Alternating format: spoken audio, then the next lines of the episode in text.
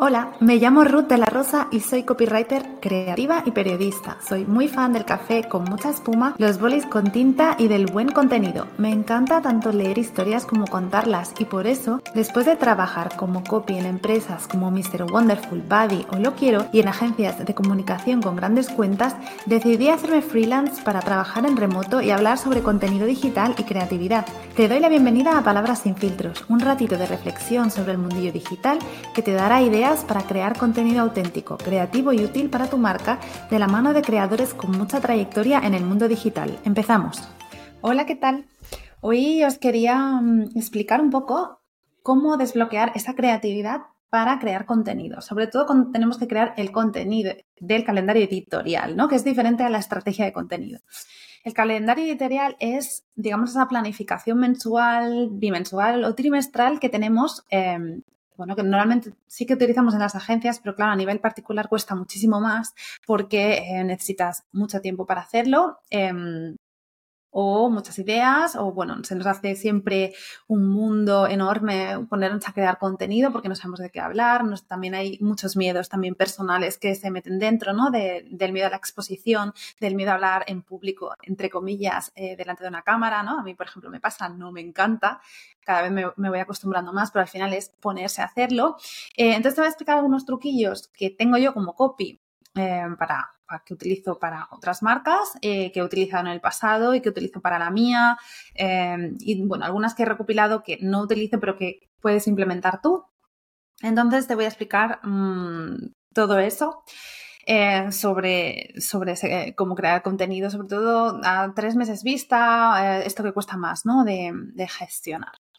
Vale, el primero es em, tener muy clara esa estrategia, ¿no? Em, creo que en otro, en otro podcast ya lo que se llama estrategia de contenido puedes saber un poco qué, que puedes hacer en esa estrategia, es decir, cuál es tu, cuáles son tus objetivos de venta, tu voz y tono, tu estilo, cómo vas a comunicar, en qué redes sociales, en qué formatos mm, y también un poco pues que, que, sepas el valor de tu marca, ¿no? tu propuesta de valor y un poco conozcas a la competencia, no hace falta que te fijes muchísimo en ella, pero bueno, que sobre todo que definas muy bien ese cliente ideal, ¿no? O sea, cliente ideal.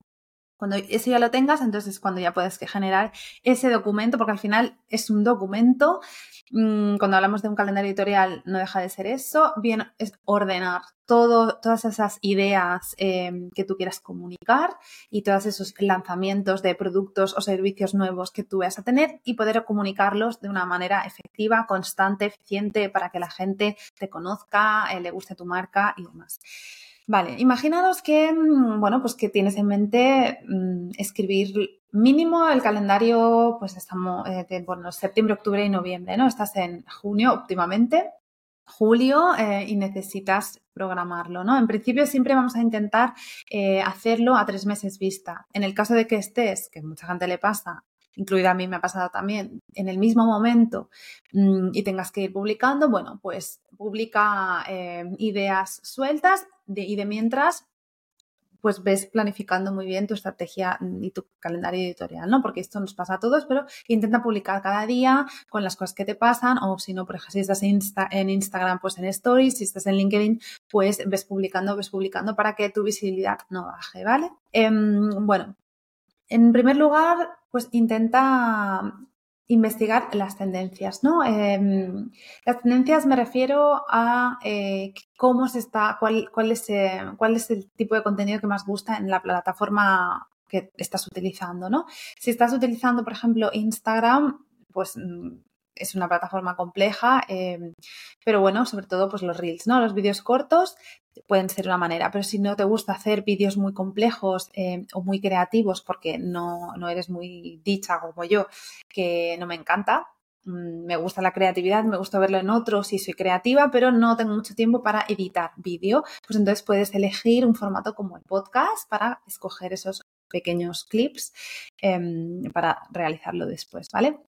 Pero bueno, el formato ahora mismo es muy importante, es sobre todo establecer objetivos, ¿no? Específicos que tengan, que tenga tu contenido, ¿no? Por ejemplo, puede ser una es educar, otra cosa, otra es vender em, y otra es inspirar, ¿no? Siempre tiene que haber un contenido de venta porque al final tú lo que necesitas es vender y el objetivo yo diría que sería llevarte toda esa gente a tu newsletter o a tus contactos personales, ¿no? Siempre que haya un call to action que se llama, que es, em, bueno, una llamada a la acción para que se apunten a tu newsletter para que tú puedas tener el control de esos datos, ¿no? Eso para empezar. Entonces, esa estrategia de contenido y lo que, lo que hacemos primero normalmente también en las agencias es crear, em, bueno, también incluso a nivel anual, ¿no? ¿Cuáles son los días importantes para tu marca?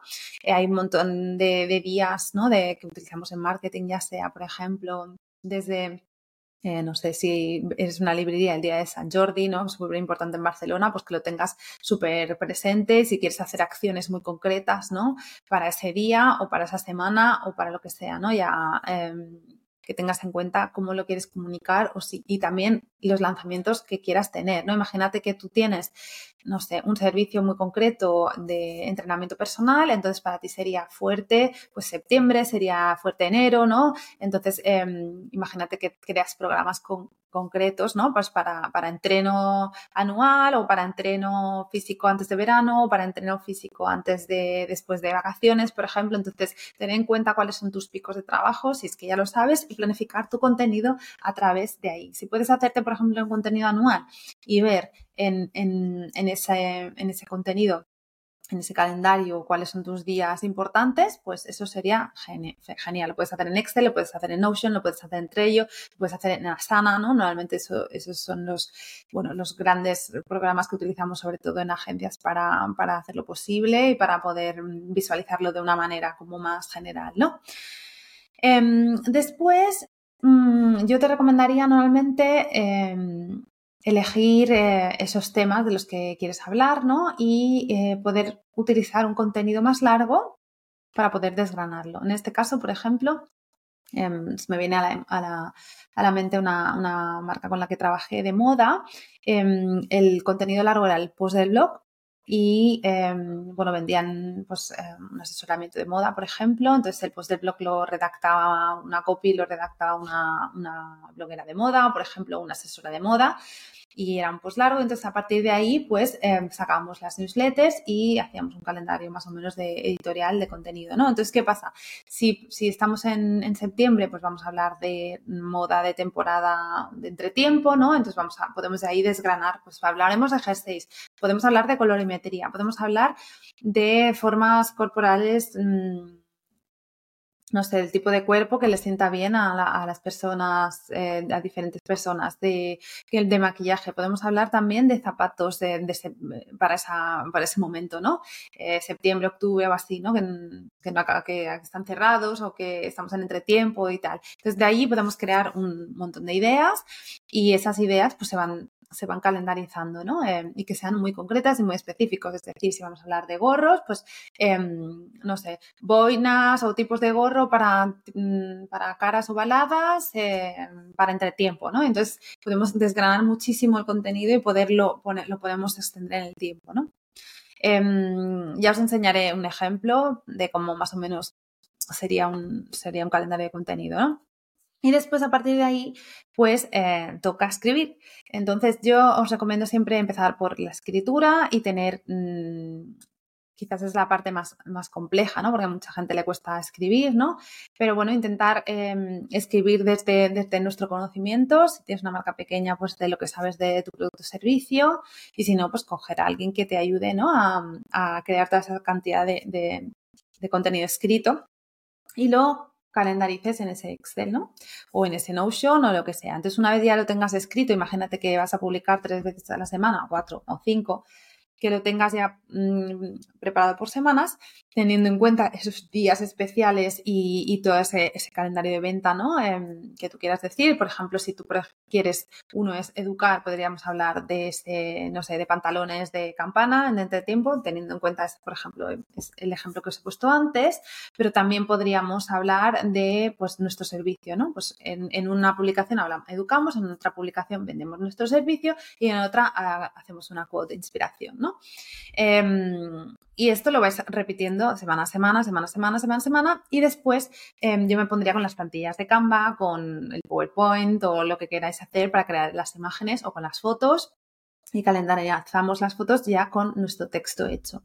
Em, también lo podéis hacer al revés, ¿no? La gente que es muy visual, pues podéis hacer, pues calendarizar siempre em, primero las fotos si tenéis muy claro el producto que queréis vender o el servicio y ya tenéis una sesión de fotos hecha, pues lo hacemos y luego em, eh, calendarizamos ¿no? por colores, ¿no? Esto de que sea por bloques y después creamos el contenido, pero yo siempre recomiendo como copy es crear primero el texto porque sabemos de qué vamos a hablar y después podemos elegir la foto, pero lo podéis hacer al revés.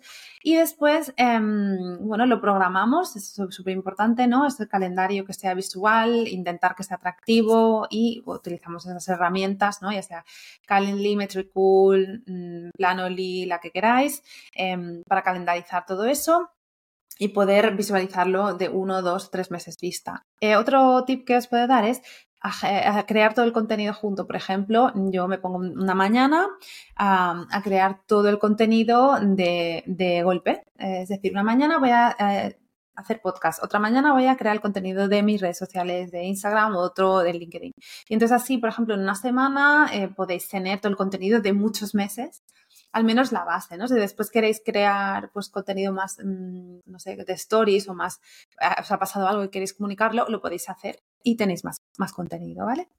Pero me parece interesante. Em, después, mm, bueno, podéis revisar, siempre revisar. Mm, yo utilizo una, una herramienta que se llama Language Tool, que podéis para revisar siempre el contenido, ¿no? O lo podéis hacer en el mismo momento para que no haya errores, em, no sé, acabar de hacer, por ejemplo, unas plantillas con los hashtags que necesitéis y después, cuando ya tengáis mm, programado, decidir qué piezas de contenido queréis promocionar o queréis poner publicidad.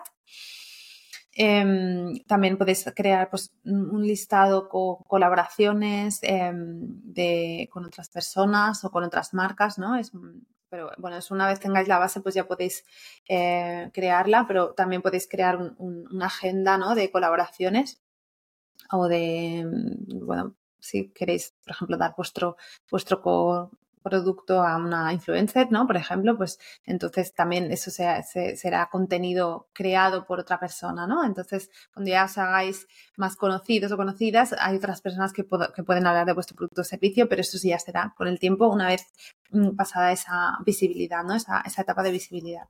Eh, recordar que es, es, distinto crear una, o sea, una campaña de visibilidad que otra más de mantenimiento. Una de visibilidad tiene que ser más regular y con más, más veces.